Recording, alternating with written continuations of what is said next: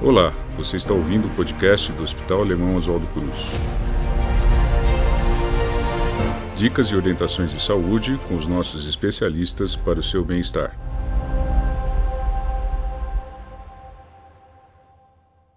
Olá, meu nome é Diogo Haddad, sou neurologista e coordenador do Centro da Memória do Hospital Alemão Oswaldo Cruz. Hoje vamos conversar um pouquinho sobre afasias progressivas primárias, doença rara mas que é interessante que a gente tenha essa conversa é, a respeito, principalmente por ser um diagnóstico diferencial super importante para diversas outras doenças.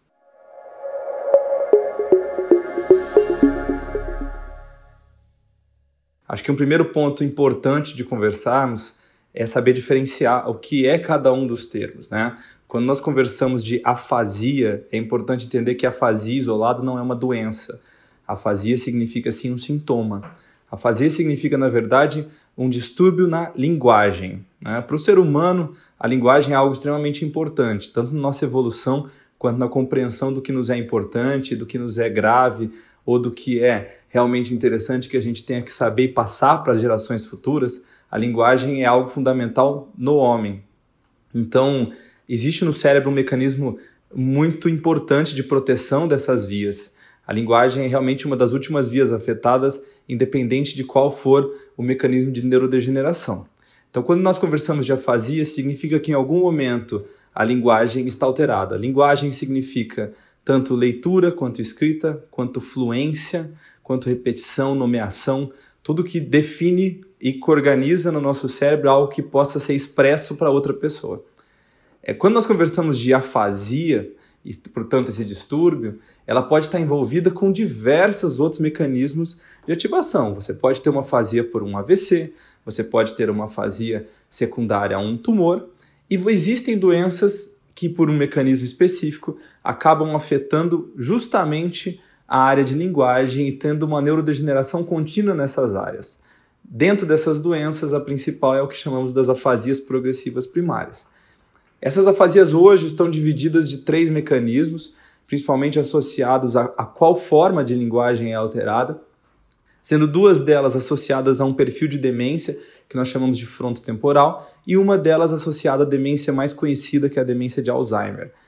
É, na verdade, o mecanismo fisiopatológico que leva a essa neurodegeneração é o que mostra de fato para onde esse caminho vai, e isso tem algum impacto associado principalmente ao tratamento que nos define para que lado também vamos. Mas ainda assim, mais do que necessariamente medicações, a principal mecanismo e objetivo que se imagina quando conversamos de afasias é dentro de algo não farmacológico, de reabilitação não farmacológica. E por isso talvez o diagnóstico precoce seja tão importante, para que a gente consiga organizar bem esse tratamento e dar uma qualidade de vida adequada a esses pacientes. Então, fica nesse primeiro momento essa orientação é importante se você tiver em algum momento alterações que surgiram com dificuldades de fluência, lembrança de nomes específicos, lembranças de objetos e que tem alguma dúvida ou que isso tem algum impacto em relação à sua qualidade de vida, é interessante se procurar um atendimento médico especializado e qualquer outra coisa que você sinta diferente em relação a isso, que venha a buscar um atendimento especializado dentro do nosso centro. Nós estamos sempre à disposição.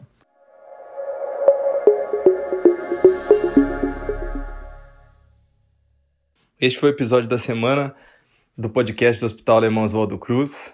Fique à disposição para mandar dúvidas, sugestões por meio dos nossos canais e mídias sociais e vai ser um prazer responder a todos. Acompanhe o nosso podcast e confira outras dicas para a sua saúde e bem-estar. Para mais informações, acesse hospitaloswaldocruz.org.br.